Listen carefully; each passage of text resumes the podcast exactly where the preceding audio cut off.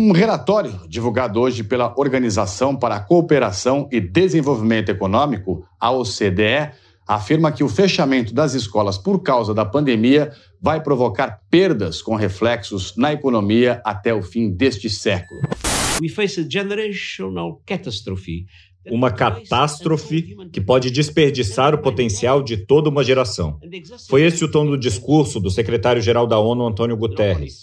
Por causa da pandemia, mais de um bilhão de estudantes ficaram sem aula.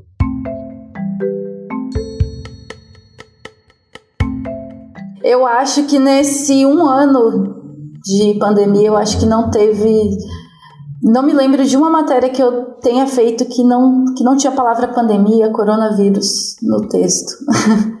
não, não tem outro assunto, né? Acho que está tudo muito relacionado. Acho é, a, a sensação que dá muitas vezes é que a gente só está tá falando sempre do mesmo assunto. A Isabela Palhares é repórter de educação da Folha. Ela ficou responsável por cobrir os desdobramentos da pandemia na educação uma pauta que muitos de nós achávamos que ia durar um ou dois meses, mas acabou se transformando em, pelo menos, um ano de trabalho jornalístico. A gente recorreu a uma colega de redação, coisa rara aqui no Folha na Sala, para saber mais sobre essa longa cobertura. A ideia era entender o que ela viu e ouviu, e foi um pouco de tudo. De crianças que esqueceram o nome da professora, a adolescentes que resolveram adiar o sonho de entrar numa universidade. No dia 17 de janeiro, quando aconteceu a primeira prova do Enem, a Isabela foi para a porta de um colégio em São Paulo para conversar com os candidatos. Havia muita incerteza sobre a realização do exame no meio de um pico da pandemia e um medo de que pudessem ter problemas aluno barrado para fazer a prova porque chegou lá, as salas estavam mais cheias do que tinha sido prometido, porque eles falavam que as salas só teriam metade dos alunos, mas o que foi verificado é que nem todas as salas estavam respeitando esse limite. É, muito, muita gente também perdeu a prova porque estava doente na época. E o primeiro domingo de aplicação do Exame Nacional do Ensino Médio teve a maior taxa de abstenção da história. Mais da metade dos candidatos faltou à prova.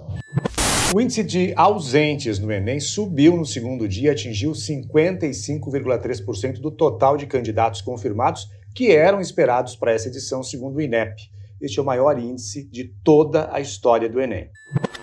E acho que uma das situações mais mais chocantes assim que eu vi foi de um pai e uma mãe acompanhando a filha. Ela ia fazer a prova e eles ficaram um tempo ali debatendo se ela entrava ou não entrava. E a menina entrou para a sala de aula, para a sala de prova, e os pais ficaram ali do lado de fora esperando um tempinho. E aí essa menina voltou, saiu da, da escola e aí ela falou para os pais: a sala tá muito cheia, não me sinto confortável e foi embora para casa. Eu fui entrevistá-la e ela falou que ela não se sentiria confortável para ficar naquela sala e que ela, ela não iria bem de fazer a prova numa condição tão estressante. Então, que ela preferia deixar para um próximo ano, é, que, a, que aí ela se sentiria mais, mais bem preparada para isso.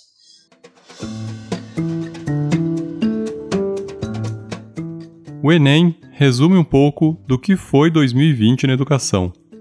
As datas foram escolhidas sem levar em conta a vontade dos estudantes e a opinião de especialistas em saúde. E foi difícil botar em prática os protocolos sanitários nos dias de prova. Com as escolas aconteceu mais ou menos a mesma coisa.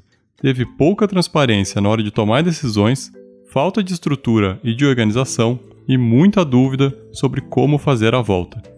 No fim, professores e estudantes foram prejudicados. No episódio de hoje do Folha na Sala, o último da nossa série especial sobre desigualdade educacional. Vamos fazer um balanço do impacto da pandemia na educação e como lidamos com ela. O que funcionou e o que não funcionou. De que forma as desigualdades aumentaram. Quais os desafios para 2021. Eu sou Juliana Deodoro. E eu, Ricardo Ampúdio.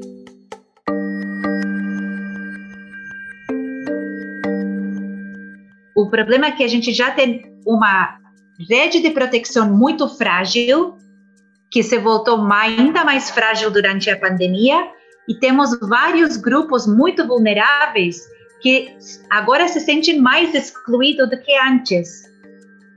Essa é a professora Lorena Barberia. Você deve ter notado, ela tem um pouco de sotaque.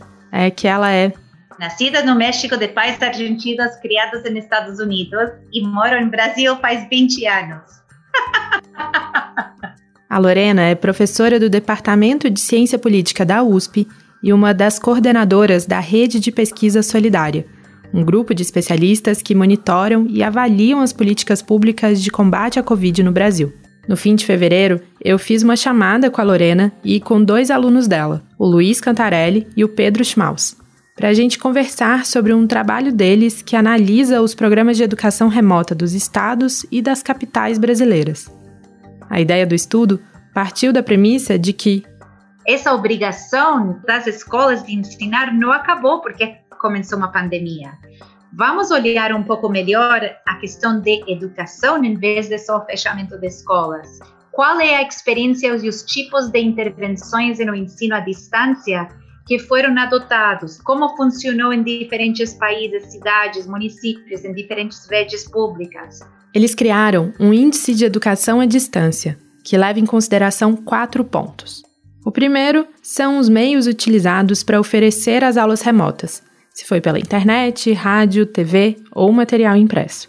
O segundo é o acesso que os professores e os alunos tiveram a esses materiais e também a dispositivos e novas tecnologias, como computadores, tablets ou chips de celular.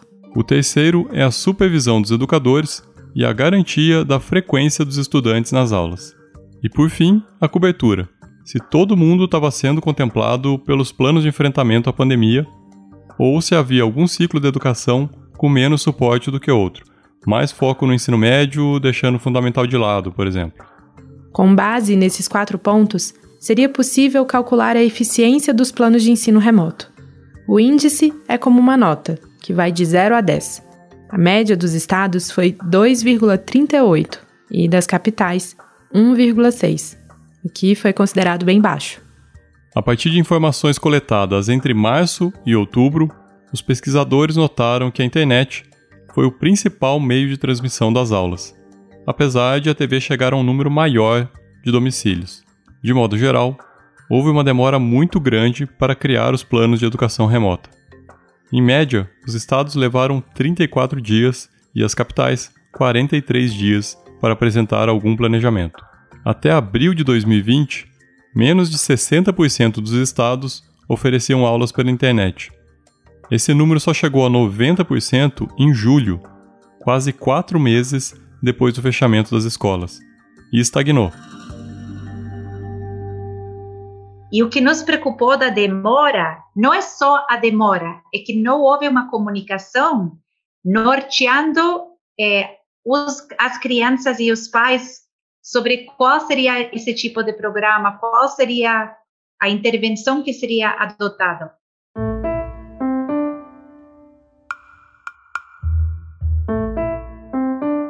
Parte dos alunos não tinha como receber informações nem como acessar os materiais que foram distribuídos pelas redes.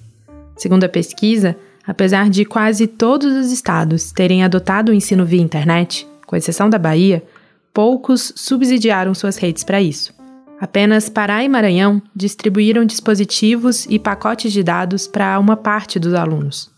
Já São Paulo, Rio de Janeiro e Rio Grande do Sul forneceram apenas planos de dados. Estados que realizaram ações pequenas que os pesquisadores julgaram ter pouco impacto não foram contabilizados na pesquisa. Para o Luiz Cantarelli, essa falta de preocupação com o acesso foi algo recorrente.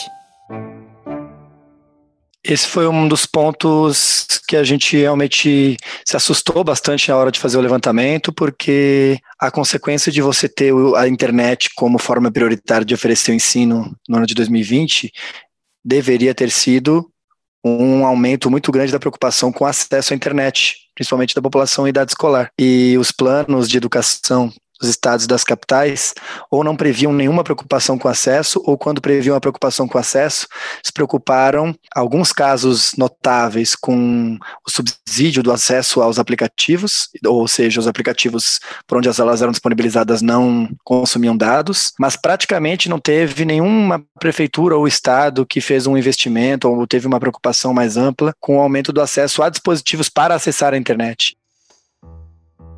Ou seja, as aulas estavam online, mas os alunos não. Segundo a pesquisa TIC Domicílio, do Comitê Gestor de Internet no Brasil, 33% dos domicílios brasileiros não têm acesso à internet. Entre os mais pobres, esse número chega a 59%. Não por acaso, as apostilas foram o principal meio de acesso oferecido pelas redes de ensino. Mas repare que, mesmo assim, o alcance não é alto. 50% das redes estaduais e 20% das redes municipais das capitais distribuíram esses materiais. A supervisão também não foi aquela maravilha. Pelo levantamento feito, aconteceu de maneira informal, com os professores mantendo comunicação com os alunos por WhatsApp. Não teve uma orientação específica sobre como agir. No fim, o que a pesquisa mostra é que as desigualdades que já existiam antes aumentaram. A avaliação do Luiz é que, para a parte significativa dos alunos, o ano de 2020 foi realmente perdido. Mas também houve casos que fugiram a essa regra. Você encontra que regiões mais ricas ofereceram planos melhores do que regiões mais pobres.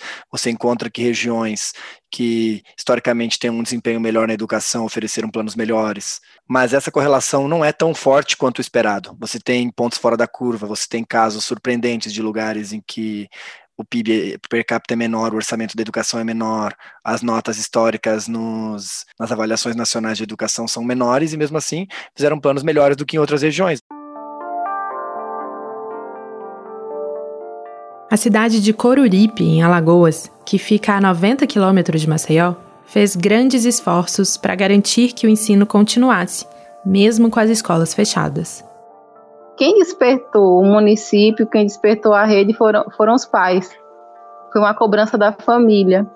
A Fabiana Rocha é gerente administrativa pedagógica da Secretaria Municipal de Educação da cidade. Ela conta que 15 dias depois das escolas serem fechadas e depois da cobrança das famílias, a secretaria já tinha estabelecido um plano de ensino à distância que deveria ser adotado por toda a rede. A proposta trazia cronogramas, sugestões de como o professor poderia trabalhar remotamente e estratégias de acompanhamento. E além disso, a gente tinha também uma ficha que foi construída para que a gente tivesse o acompanhamento de quantos alunos estavam sendo atendidos com recursos tecnológicos e se o resultado estava sendo um resultado eficiente ou não. A gente tinha todo esse controle e a gente fazia toda, é, toda uma, uma análise mensal desses resultados junto às escolas. E aí, o que, que a gente fazia? O resultado não está bom, a proposta era refletir junto à escola no que fazer para melhorar.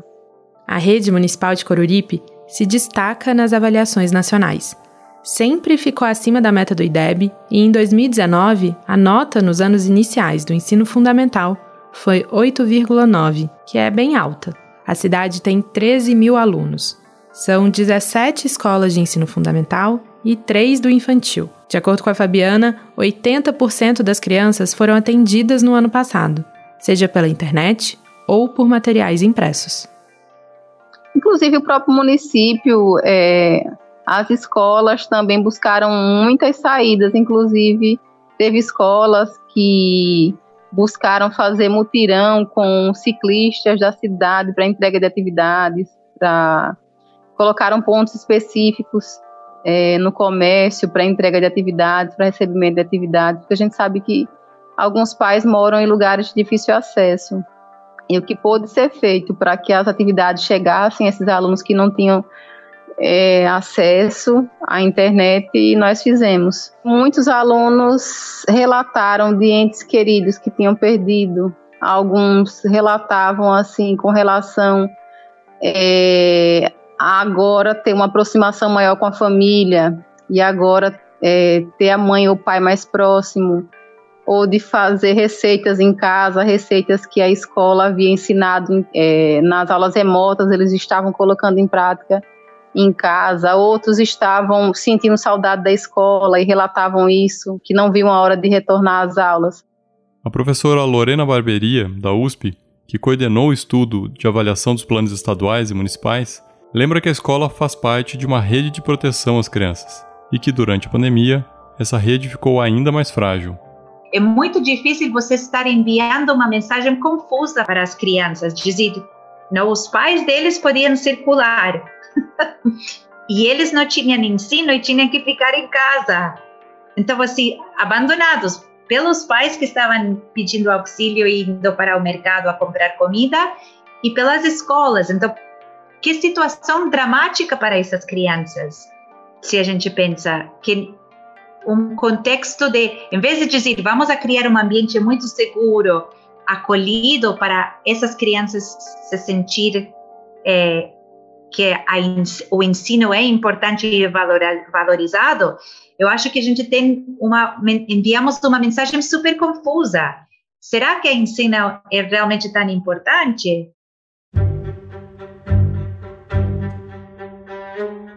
Em maio, quando as redes começavam a se organizar para o ensino remoto, a Isabela Palhares, repórter de educação da Folha, foi para Paraisópolis, uma comunidade vulnerável na zona sul de São Paulo, para ver como as crianças estavam se virando sem ir para a escola.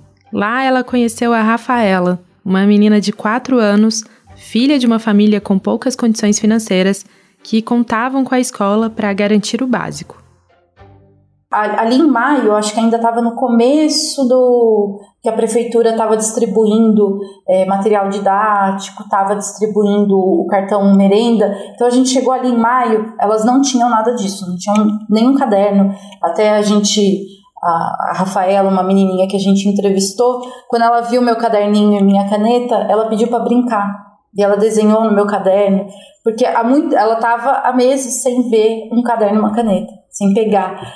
É, e aí a, a, gente foi conversando com ele sobre isso e as famílias foram falando, né? Ah, a gente não tem. Quando tem um papel e lápis aqui, a criança se diverte e mais uma hora acaba e a gente não tem condições de comprar. Passados mais de seis meses, a Isabela voltou a Paraisópolis para saber como estava a família e se as medidas tomadas pela prefeitura estavam funcionando. Oi, oi, Rafa. Tudo bem? Te lembra? Você lembra da tia? A gente veio aqui, fez uma foto sua bem bonita. E aí eu vou, a gente depois decidiu voltar lá em dezembro, né? Porque aí já tinham tido todas as ações, a prefeitura já tinha tido tempo para para identificar esse problema e pensar em soluções. E o que a gente viu é que muita coisa não, não mudou muita coisa nesse período, né? É, as crianças, apesar de ter recebido material, é, não conseguiram fazer as atividades. A Rafaela, por exemplo, essa menina, é, a, os pais é, não, nunca terminaram o ensino básico, então eles tinham dificuldade até para ler e orientar ela a fazer as atividades. Então o caderninho, o livro didático dela estava em branco. O impacto que a pandemia vai ter sobre o futuro das crianças é enorme. Mas apesar de todos os números e dados que a gente trouxe aqui hoje sobre políticas, acesso, etc., ainda não há muitos estudos consolidados sobre aprendizagem. A gente foi atrás do Tiago Bartolo, que é professor da pós-graduação em educação da UFRJ e pesquisador do Laboratório de Pesquisas em Oportunidades Educacionais da Universidade, para saber o que já é possível afirmar sobre as consequências de 2020 na educação. Tiago disse que as evidências internacionais não são nada boas. Na Holanda, os efeitos do ensino remoto foram muito pequenos, quase desprezíveis. Na Bélgica e na Inglaterra, houve um aumento das desigualdades educacionais. As crianças estão aprendendo menos e se desenvolvendo menos. E isso é ainda mais crítico com aquelas que são mais vulneráveis. Veja, eu estou falando aqui de evidências que foram produzidas em países que tem uma menor desigualdade social que o Brasil. Então, por exemplo, a Holanda, a Bélgica, a Inglaterra. Então, as evidências desses países sugerem é, um aumento das desigualdades e eu acho que é altamente provável que a gente encontre um resultado é, semelhante à medida que os estudos forem sendo publicados, aí não mais com dados é, internacionais, mas com dados que foram coletados aqui no Brasil. O Thiago já apareceu aqui no Folha na Sala no quarto episódio dessa série especial sobre desigualdade, quando falamos sobre aprendizagem. É que ele e a professora Mariana Kozlinski, também do FRJ, estão desde 2019 acompanhando o desenvolvimento de 2 mil alunos do ensino infantil das redes pública e privada de duas cidades. No último ano, a pesquisa que tem apoio da Fundação Maria Cecília Souto Vidigal, continuou, mas focado em entrevistas com professores, diretores e famílias. Eles já têm alguns resultados interessantes. Um deles é sobre o contato que os professores tiveram com os alunos e seus pais. Na nossa amostra, nas escolas privadas, por exemplo, os professores indicaram que com 10% das famílias eles não conseguiram manter nenhum contato. Ou seja, com 90% das famílias eles conseguiram durante esse período ter um contato, é, mesmo que escasso. Quando a gente olha para amostras da rede pública, esse número salta para 33%. Então, praticamente um terço das famílias ficou sem contato com os professores. Outro dado que chamou a atenção do Tiago foi o tempo que as crianças passaram na frente de uma tela. 53% dos pais que responderam à pesquisa notaram um aumento no uso de celulares, TVs e tablets.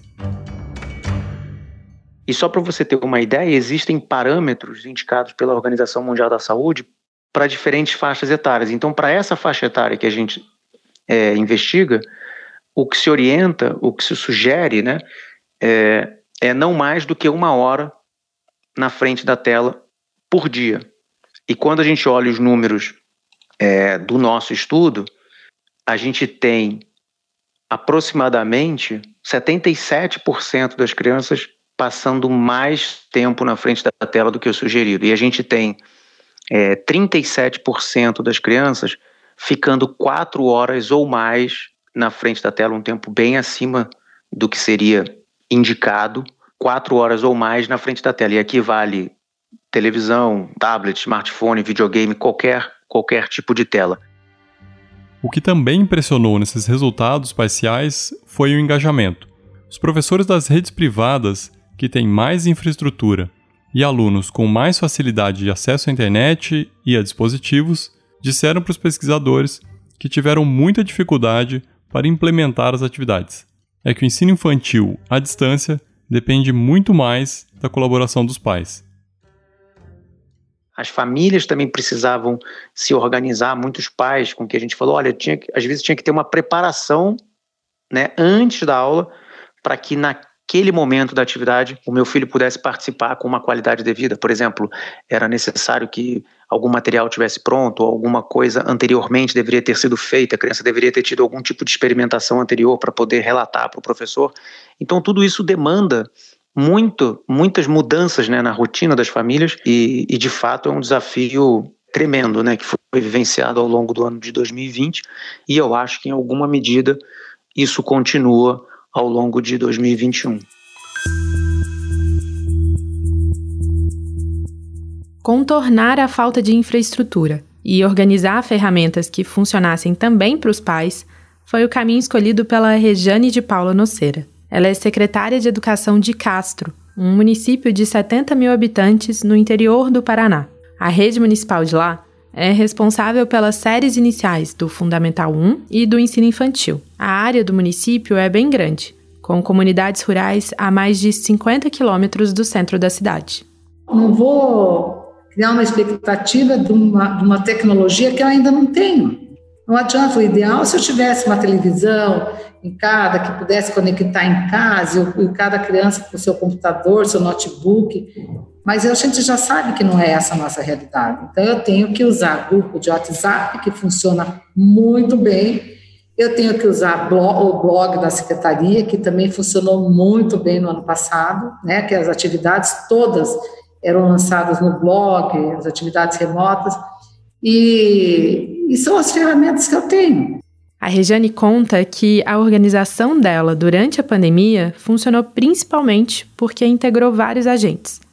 A Secretaria de Assistência Social indicou as famílias vulneráveis que recebiam Bolsa Família, e elas receberam cestas básicas da merenda da escola. A própria cesta também teve sua função social. A secretaria comprou produtos da agricultura familiar, que é a fonte de renda de boa parte das famílias da rede. Já a Secretaria de Saúde validou cada passo do plano de reabertura, que começou agora no final de fevereiro, mas vem sendo planejado e discutido com os diretores desde julho de 2020. E a volta começou pelo acolhimento dos pais. Seguindo todos os protocolos, os professores receberam os familiares nas escolas para explicar como funcionaria o retorno. eles poderiam optar por mandar ou não as crianças para a reabertura.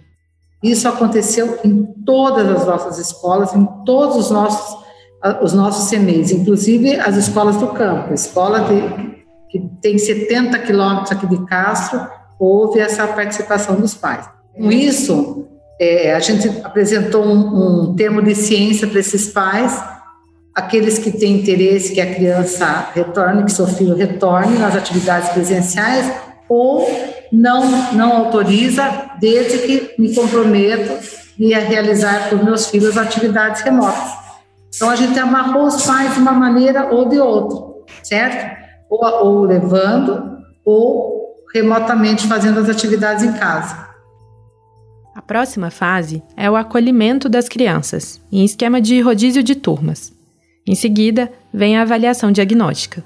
Mas a Rejane acredita que a avaliação precisa de um tempo para acontecer.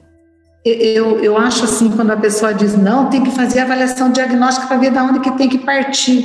Gente, estou falando de 30 alunos que estão distantes há um ano da escola.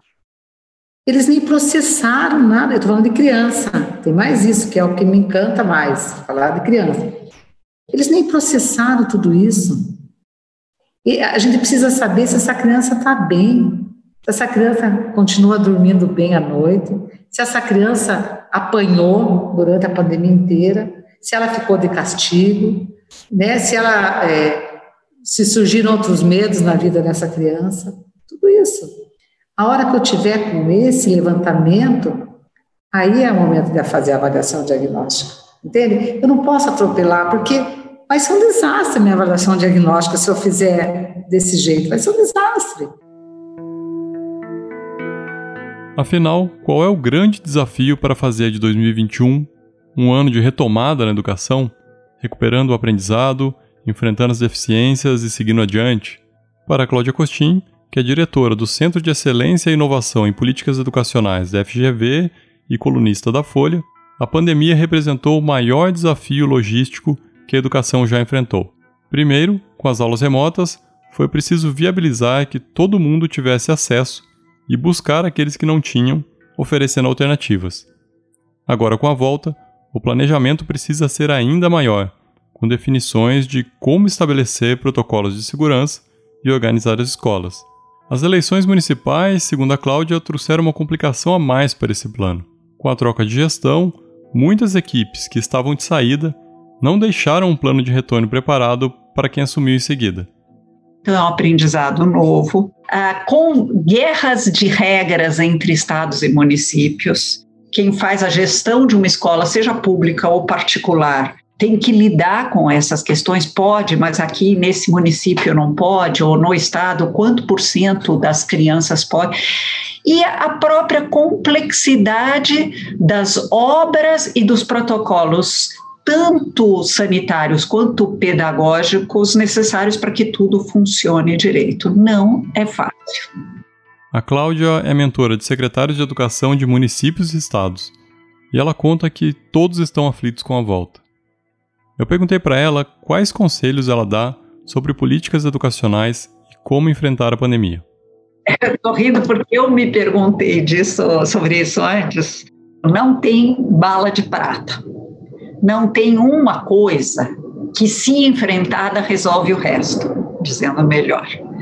Ah, o nosso maior desafio é como continuar a garantir que a educação avance e que os aprendizados que a gente teve nesse período possam ah, mitigar os danos causados pelo aumento da desigualdade social que nós infalivelmente teremos dessa crise. Então, o maior problema que eu veria é a enfrentar é, é, a questão da desigualdade educacional, que no Brasil já era enorme antes da pandemia e que com certeza vai se agravar, mesmo que a gente dê boas respostas. Nosso papel é mitigar esses danos. Depois de 11 meses de portões fechados e salas vazias, as escolas agora se empenham em começar um novo ano. Como a Regiane disse antes, São crianças, adolescentes e jovens cheios de medos e vontades. As escolas correm para ouvi-los, entendê-los e fazer de 2021 um ano de recuperação, de aprendizado, de ânimo, de aproximação. Sabe o projeto de escrever um livro que foi desenvolvido lá em Coruripe?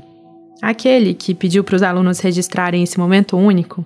Então, a gente perguntou para a professora Fabiana se algumas crianças topavam ler o que elas escreveram. E aí, recebemos esse áudio da Alice Vitória Gino. O poema dela resume muito bem o que foi 2020 e o que a gente espera de 2021. Olá, aqui quem fala é Alice Vitória. Sou de Coruripe Lagoas, um lugar lindo de belas paisagens naturais. Tenho nove anos e estudo na Escola Municipal de Educação Básica Professora Maria Rocha Santos Silva. E nesse podcast vou compartilhar um poema que fiz. O título do poema dela é Vida Virtual. Tudo ia normal, até que apareceu um bichinho muito mal, chamado coronavírus, que parou com o convívio social. As portas se fecharam, todo mundo se isolou. Ruas, escolas e igrejas na solidão ficaram. Ainda sou muito pequena e nunca vi nada igual. Um bichinho invisível que faz muito mal. Para algumas pessoas, trouxe muita dor, levando embora para sempre quem tanto amou. O mundo inteiro vive uma reinvenção e minha professora causa inspiração. Para diminuir a distância, ela fez uma sala virtual para ensinar, trocar experiência e rever os amigos. É bem legal. Mas não está fácil viver isolada, deixar de ir à escola, abraçar e ser abraçada. Que tudo logo passe e volte ao normal. Quero ter vida de criança e nada de vida virtual.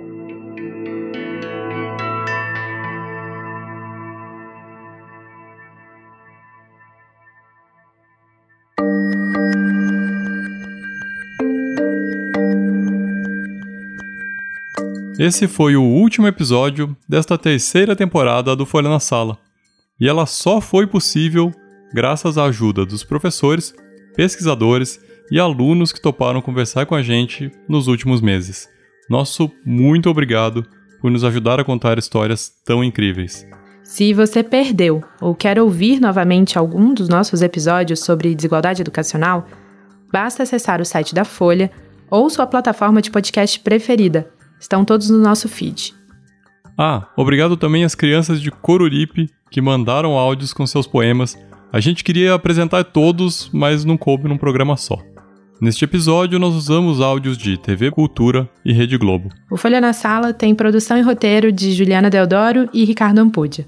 A coordenação do podcast é de Fábio Takahashi e Magê Flores. A edição de som é do Stefano Macarini. Até a próxima temporada. Tchau.